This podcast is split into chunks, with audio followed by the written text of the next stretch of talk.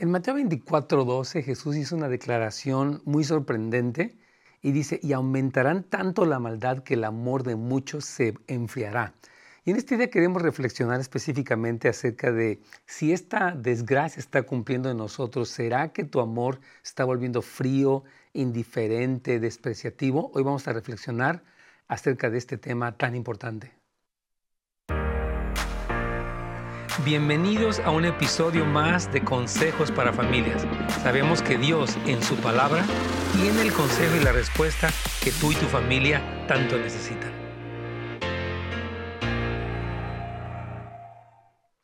Hola amigos, ¿cómo están? Bienvenidos a un programa más de Consejos para Familias. Nos encanta que nos acompañen. Y hoy este día martes estamos hablando acerca de un versículo que Jesús, una palabra profética, una advertencia que Jesús dio que dice eh, en Mateo 24, del 10 al 13, dice, muchos de ustedes volverán a caer en pecado y se traicionarán y aborrecerán a los demás. Está hablando de un clima de traición, eh, de pecado, de personas que caen, que eran cristianas y luego lo dejan. El versículo 12 dice, habrá tanto pecado y maldad que el amor de muchos se enfriará. Es decir, que el ambiente del mundo, la maldad, las traiciones, la perversión empiezan a penetrar los corazones y la persona entra en este amor frío, aunque fuera cristiana. Y Jesús dice aquí en el versículo 13, pero los que se mantengan firmes hasta el fin, esos serán salvos.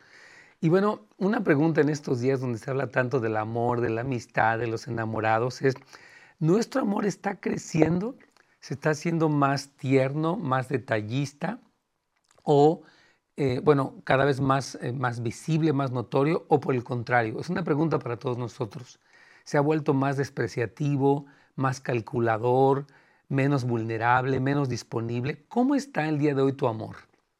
No, no te estoy preguntando cómo es la otra persona con la que vives o las personas con las que vives, sino cómo está tu amor. Y esto es hecho muy importante porque nuestro cristianismo eh, solamente es tan verdadero, hermanos, como lo es nuestro amor. Dice la Biblia, el que no ama no conoce a Dios porque Dios es amor. Entonces, Cristo habló de un descenso visible en la capacidad de la gente para amar, lo que se llama la fortaleza del amor frío. O sea, te amo, pero te ignoro, te amo, eh, pero no considero lo que sientes, te amo, te puedo decir I love you, pero no te beso, no te considero cómo te sientes, esta es una realidad tremenda, queridos amigos y hermanos, en cuanto a cómo es que el amor de la gente, Jesús nos profetizó y nos, nos previno, se va a enfriar. Y, muchas personas pueden gozar de bendiciones materiales, un carro, una casa, un teléfono, un viaje, pero si su amor no está creciendo o se está enfriando, todavía la persona ha fracasado.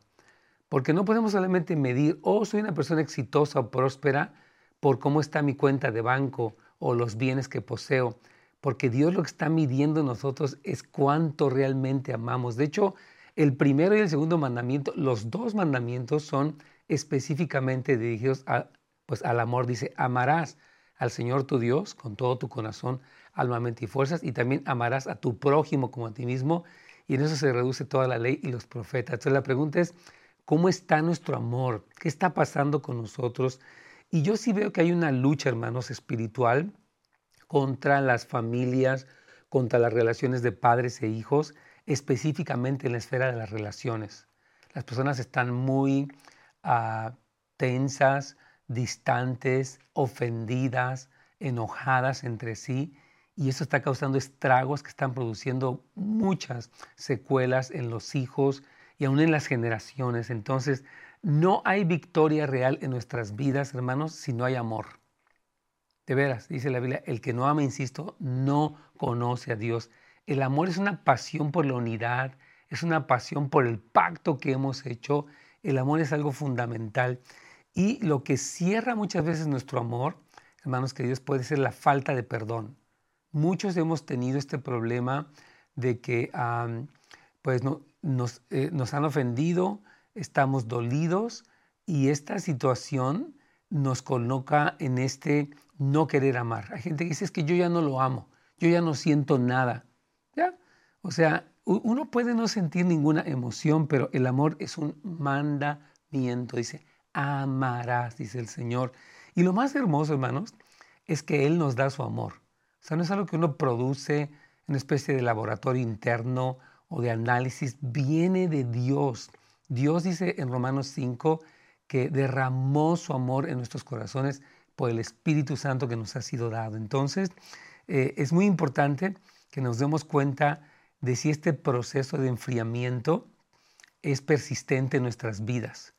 Si es que estamos permitiendo que la maldad, oímos traiciones, oímos artistas, personas de la farándula que se están divorciando, que se desprecian, que se atacan, si este mismo clima está tocando nuestro corazón y nos volvemos desconfiados, nos volvemos indiferentes, nos volvemos fríos, hermano, no sea una víctima de esta maldad que le rodea al punto que usted se vuelve cristiano, pero frío, osco, cruel. Nunca haga eso. Bueno, si tiene una pregunta, queremos animarle a que nos llame.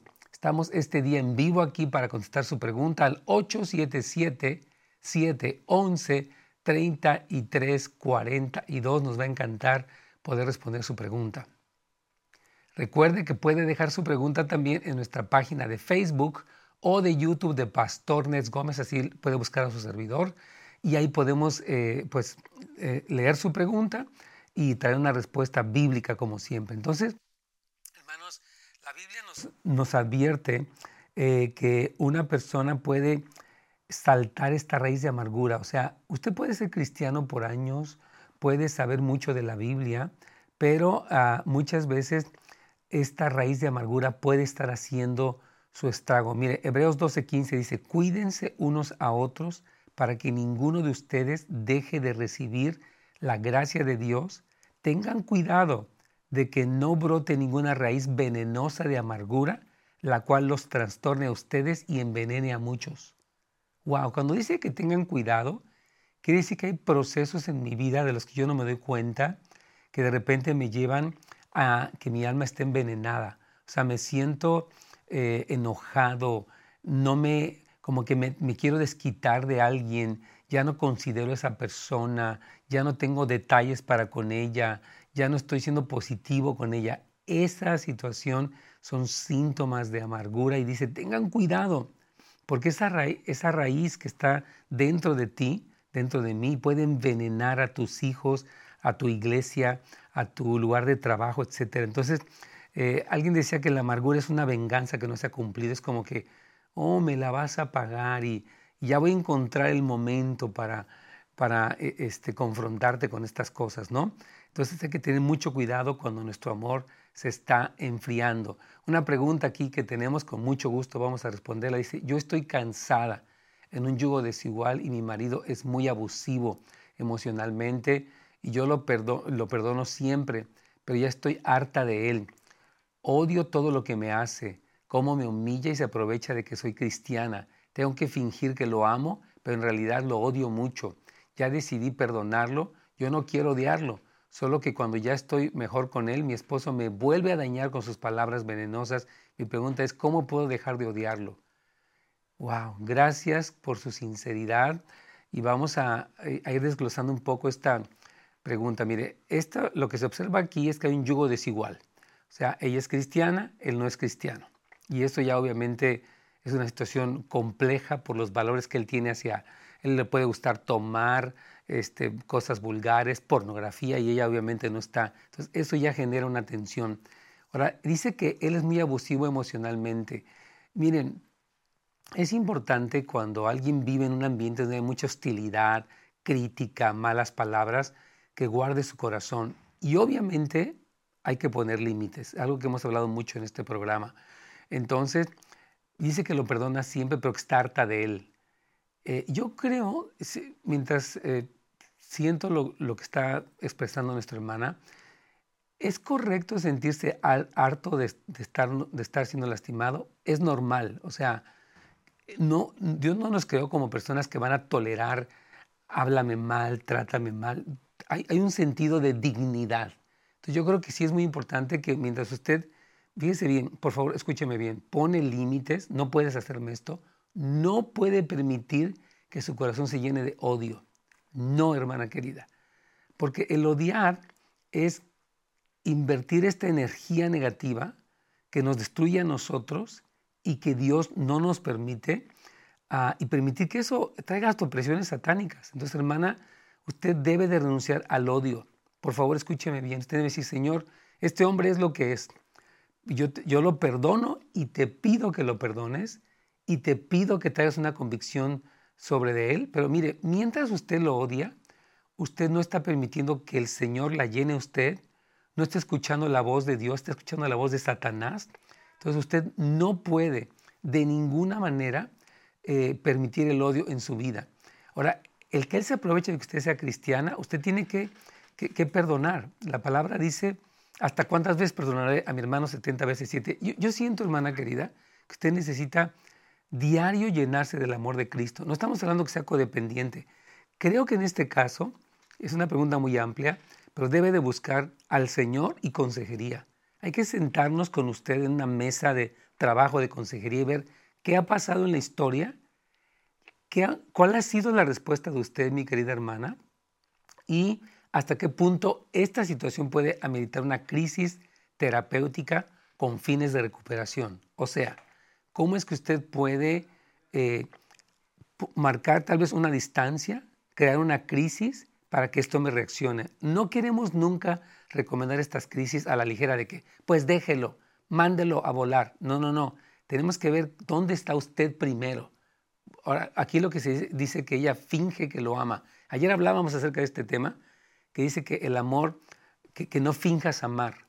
Entonces, es importante que entendamos que ella dice, lo odio mucho, pero dice que, fíjese, decidí perdonarlo y no quiero odiarlo.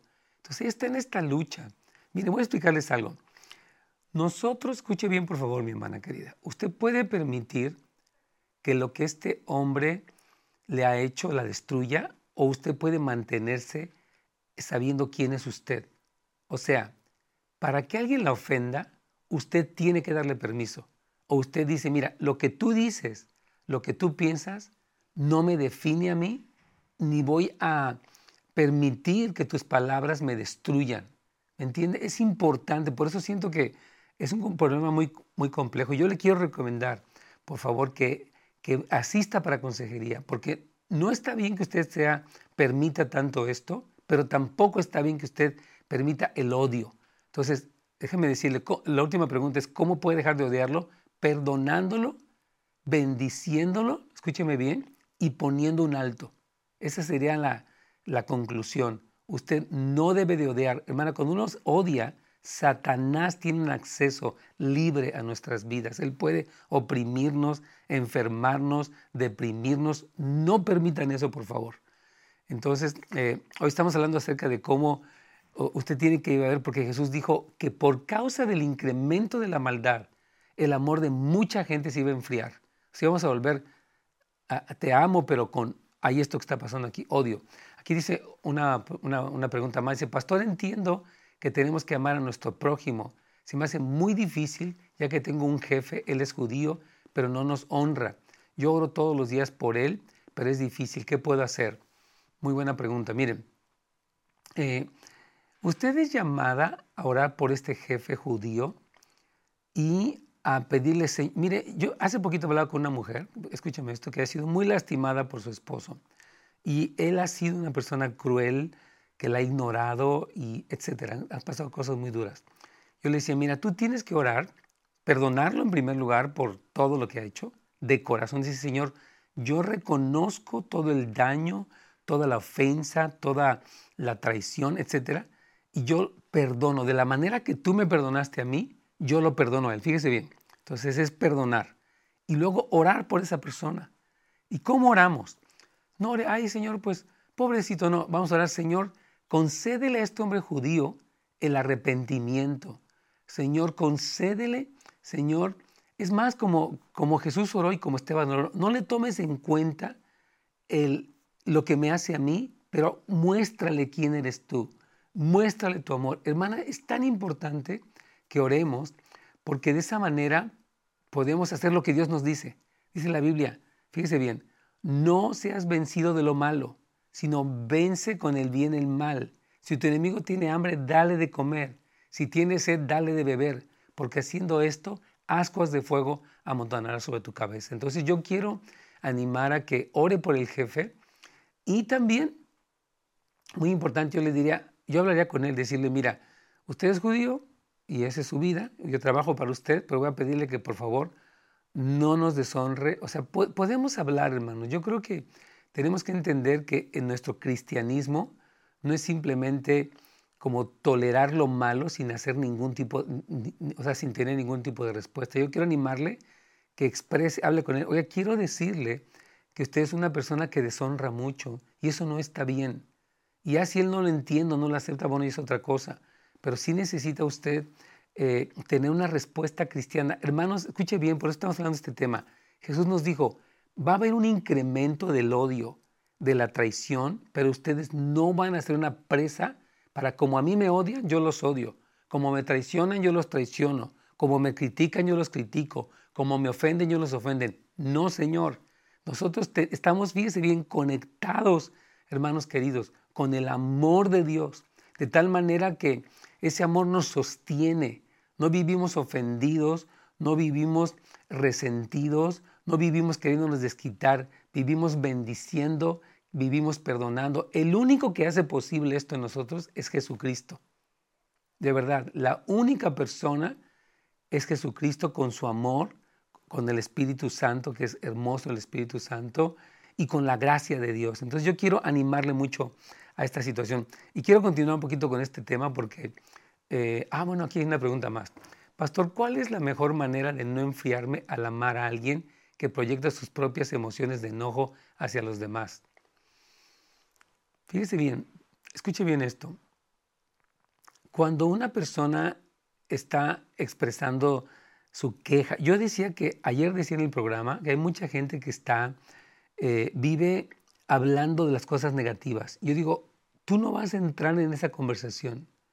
Si la persona está enojada, tú, tienes toda la libertad de decir, ¿sabes qué? Tú te, estás expresando así y los demás, yo no voy a estar escuchando esto con permiso. Entonces, eh, la mejor manera de no enfriarse es, número uno, conectarse con el amor del Señor y no permitir que este enojo se nos contagie. Dice la palabra en Proverbios, no te entremetas con el hombre iracundo, no que aprenda sus maneras.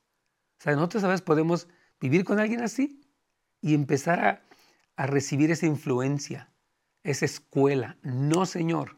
Vamos a aprender de Cristo, hermanos queridos. Cristo es perdonador, Cristo es amoroso. Por eso, hermano, yo le decía el día de ayer y quiero reiterarlo. Nuestra, en estos tiempos, hermanos, donde hay tanta maldad, tenemos que conectarnos con la fuente de la bondad, la fuente del perdón, la fuente de la fortaleza, la fuente de la misericordia, y se llama Jesucristo. Entonces, esa es la manera de no enfriarnos. Y quiero seguir un poquito hablando de lo que estamos hablando el día de hoy, ¿verdad? Entonces, pueden habernos herido, hermanos, pero si fallamos en reaccionar con amor y perdón, si guardamos permanentemente la ofensa, entonces eso nos va a robar nuestro corazón por eso tenemos que refrescar nuestro amor. Yo decía el día de ayer, quiero reiterarlo, que el amor no es un evento de una sola vez, es un estilo de vida. Yo perdono y sigo perdonando. Y perdoné un evento de lo que me pasó, pero a veces traen más recuerdos. Oh, ¿te acuerdas que esta persona te traicionó y te dijo que te amaba, pero en realidad estaba... Entonces, cada vez que te llega un recuerdo, tú continúas, fíjate bien, perdonando hasta 70 veces 7. O sea, de una manera interminable. Ahora, quiero aclarar, perdonar, hermanos, no quiere decir que usted siga tolerando el abuso. Podemos poner límites, podemos marcar distancia, podemos crear una crisis. Es importante que entendamos que nuestro cristianismo Dios nos dio un balance, una, un, recibir su amor, pero también por otra parte un, un poner un alto a muchas de las cosas. Entonces, muy importante. Aquí tenemos otra pregunta más. Pastor, ¿cómo debo reaccionar cuando mi esposa me rechaza los regalos frecuentemente. No quiero que mi corazón se enfríe por causa del rechazo. Amado varón, te felicito por esta pregunta y que bueno, mira, la razón por la que ella rechaza tus regalos es porque tiene amargura. O sea, piensa así ella, ¿no? Hay bien que vienes con tu regalito, pero mira todo esto. Entonces, yo creo que tú ah, necesitas decirle, Señor, muéstrale, muéstrame cuáles son las raíces de amargura de mi esposa y concédele a ella el arrepentirse, porque muchas mujeres pueden decir, pues sí te perdono, y al otro día, pero acuérdate lo que me hiciste. Entonces, la amargura, hermanos, es un mal que está, que está consumiendo familias, iglesias, sociedades enteras. Entonces, definitivamente, mi hermano querido, tu regalo es bueno, pero tienes que llegar más a la raíz. ¿Qué es, ¿Por qué está disgustada? ¿Qué le duele? ¿Qué le lastimó? ¿En qué puedes tú traer una restauración? Porque no es simplemente el regalito, es el entendimiento. Escúcheme bien, varón. Necesitas entender qué proceso se está pasando tu esposa. Necesitas entender dónde empezó todo esto, porque a veces queremos tapar el sol con un dedo. Te traigo un regalo, pero a la vez, no sé, te he descuidado o tal vez, eh, eh, este, no sé, no me comunica, no, no te he escuchado. Entonces, yo te quiero animar que no te enfríes, por favor por el rechazo, que entiendas dónde está la raíz de este rechazo de los regalos. ¿Qué, hay? Ahora, yo quiero decir algo. Cuando una persona se amarga, a veces a la persona amargada le gusta estar amargada porque se vuelve cruel, egoísta, no madura, e, está en su enojo. Entonces, la amargura es una trampa tremenda. Por eso, ora por ella, ayuna por ella, pídele, Señor, permítenos reconocer a ella y a mí dónde está su dolor para poder yo de mi parte ayudarla y ella también hacer el esfuerzo para soltar el pasado. Hay personas que están aferradas al pasado. Tú me hiciste y jamás te voy a perdonar. Y esa persona se hace una víctima del amor frío. Cae en esta que Jesús nos dijo. Tenga mucho cuidado. Entonces, hermanos, la experiencia, yo quiero decir esto que le va a sonar un poco difícil. Algunas de las experiencias dolorosas que vivimos han sido permitidas por Dios para enseñarnos a amar a nuestros enemigos. Te va a sonar raro, pero de la misma manera que Dios ama a los que son sus enemigos, Él quiere que tú y yo aprendamos a amar a los que son nuestros enemigos. Y, esto estoy hablando, como lo he dicho muchas veces, no es tanto codependencia, sino cómo mi enemigo no puede ganar mi corazón, cómo mi enemigo, a pesar de que es y hace lo que hace, yo todavía estoy fuerte, todavía estoy sano, todavía estoy libre de odio. Cuando alguien le hace mal y usted reacciona peor, usted fue vencido por lo malo. Repito esta frase. Cuando alguien le hace algo malo y usted reacciona con odio, el mal lo venció. El mal sacó lo peor de usted. Y esto tiene que ver con la primera pregunta que nos hicieron. Esta hermana vive con un hombre así, pero ella ya fue vencida por el mal porque lo que salió de ella fue odio. Sí, bueno, tú puedes hacer todo. Mire, Cristo nos lo enseñó. Cristo vivió en un mundo hostil, traicionero, eh, falso, y Él nunca se llenó de odio. Nunca vemos a Jesús odiando a nadie. Entonces, Él es nuestro ejemplo. Vivimos en un mundo hostil, pero en Cristo nosotros podemos no ser una víctima eh, de los que se les enfrió el amor, hermanos, muy importante. Entonces, si no perdonamos a alguien que nos ofendió, hemos fallado la prueba. Hermana querida que está pasando por este ambiente de hostilidad, perdónelo. Por favor, no sea una víctima. No se quede como que, hoy ya me hizo y me volvió de lo peor. Hay gente que dice, por tu culpa estoy enojado, por tu culpa estoy enfermo, por tu... No, cada uno somos responsables de nuestras emociones. Somos responsables de nuestras respuestas, hermano. Especialmente si somos cristianos. Entonces no se trata de fingir el amor, se trata de perdonar y amar genuinamente como Dios ama y entonces en algunos casos poner límites eh, claros, ¿verdad? Entonces eh, el amor eh, requiere, hermanos queridos, un, un, compromiso, un entendimiento del pacto. Hay gente que dice, pues yo amé a alguien, pero esa persona me trajo heridas y pues abusaron de mí y yo ya quedé mal. No. Por eso Jesús dijo, amen a sus enemigos, oren por los que los ultrajan. Hermanos, Jesús nos dio la terapia correcta para no ser vencidos por un mundo que cada vez es más egoísta, más malo, más cruel. Jesucristo nos dio la victoria. Fíjense, Cristo dijo en Mateo 18, 7, hay del mundo por los escándalos, porque es necesario que vengan escándalos, más hay de aquel hombre por el cual viene el escándalo o el tropiezo. Entonces, Mire, hay personas que van a hacer cosas malas, aunque se dicen cristianas. Usted puede caer en eso, decepcionarse de todos, tomarlo como una excusa para ser peor que el que lo hizo, o usted puede decir, bueno, hay personas que son así, pero yo no me voy a volver así. Yo no voy a caer en la trampa de volverme como los demás. Yo me voy a mantener conectado con el amor de Cristo para entonces responder correctamente. Entonces, no tropiece, hermanos queridos. No caiga en la trampa del diablo.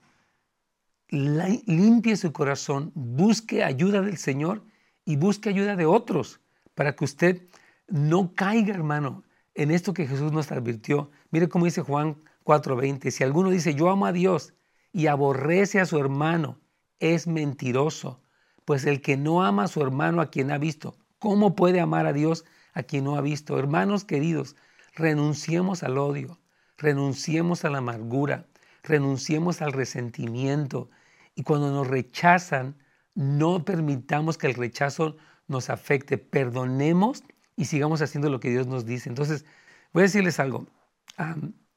yo sé que hay personas que han hecho cosas malas y a veces uno puede llenarse de una opinión negativa, pero eso a veces nos hace como que ya nos, ¿cómo explicaré? Como que nos cerramos. Mientras una persona odia, no va a escuchar al Señor, va a escuchar al diablo. Escúcheme bien, cuando usted odia, al que va a escuchar es a Satanás. Satanás es el que acusa, Satanás es el que quiere que usted se divorcie. Satanás es el que quiere que usted incluso hable con sus hijos. Pues mira a tu padre, mira lo que hace. Ya estoy harta. Nunca haga eso. Nunca, hermano querido, no permita que esas cosas la conviertan en, una, una víctima de todo esto. El Señor nos da una opción. Ama. ¿Y por qué amas? Porque yo te amo. Cuando tú y yo éramos enemigos del Señor, Él nos amó con amor eterno, hermanos queridos. Entonces, habrá muchas cosas, hermanos queridos, mínimas o cosas grandes, y el enemigo quiere engrandecer eso. Oh, mira, mira esto. Él quiere magnificar las ofensas. Satanás es el experto en hacer lo malo más grande de lo que es. Así es Satanás. Entonces, muchas de esas cosas justifican para que la gente eh, se vuelva fría, aunque es cristiano, ¿eh? y se vuelve grosero, y se vuelve despreciativo, pero hermanos, este es el tiempo en el que Dios nos llama a conquistar todo esto. Precisamente Jesucristo nos dio todas las herramientas, hermanos, todas las promesas, todo el poder, todo su amor, toda su gracia para que podamos vencer esta corriente que está arrastrando a tanta gente, que está llena de odio. Insisto, los dos mandamientos principales de la Biblia es amar a Dios primero y a los que nos rodean en segundo lugar. Y este mandamiento nos habla, número uno, de quién es Dios y número dos, de cuál es nuestro propósito en la vida. Nuestro propósito en la vida es amar y ser amados. Amar a Dios y ser amados por Él y amar a los demás y recibir el amor de, los demás. Entonces, las personas cristianas que estamos viviendo en este tiempo, vamos a reconocer la problemática que está ocurriendo y vamos a responder bien. No permita que su amor se enfríe. Observe qué está pasando con su amor. Y bueno, el consejo de este día, hermanos queridos, Jesús nos advirtió que debido a la multiplicación de la maldad, el amor de muchos, y estaba hablando de cristianos, se iba a enfriar. Y esto es algo que no debemos nosotros ignorar. Debemos analizar, ¿me estoy volviendo más amoroso? más perdonador, más considerado, más amable, o me estoy volviendo más desconfiado, más celoso, más negativo. Y tenemos que reconocerlo, hermanos queridos. Aunque estemos viviendo en una situación muy hostil, tenemos el poder y la responsabilidad de sobrevivir, no solamente sobrevivir, sino progresar, crecer en amor. ¿Por qué? Porque somos perfectamente amados. ¿Por qué? Porque el Señor nos ha perdonado. ¿Por qué? Porque tenemos la fortaleza del Señor. ¿Por qué? Porque tenemos el Espíritu Santo. ¿Por qué? Porque tenemos las promesas de Dios. ¿Por qué? Porque somos más que vencedores en Cristo. Se nos terminó el tiempo, hermanos, pero yo oro al Señor que usted tenga un amor cálido hacia los demás. Nos vemos mañana, primeramente Dios. Gracias por habernos acompañado el día de hoy en un episodio más de consejos para familias. Nos vemos la siguiente vez.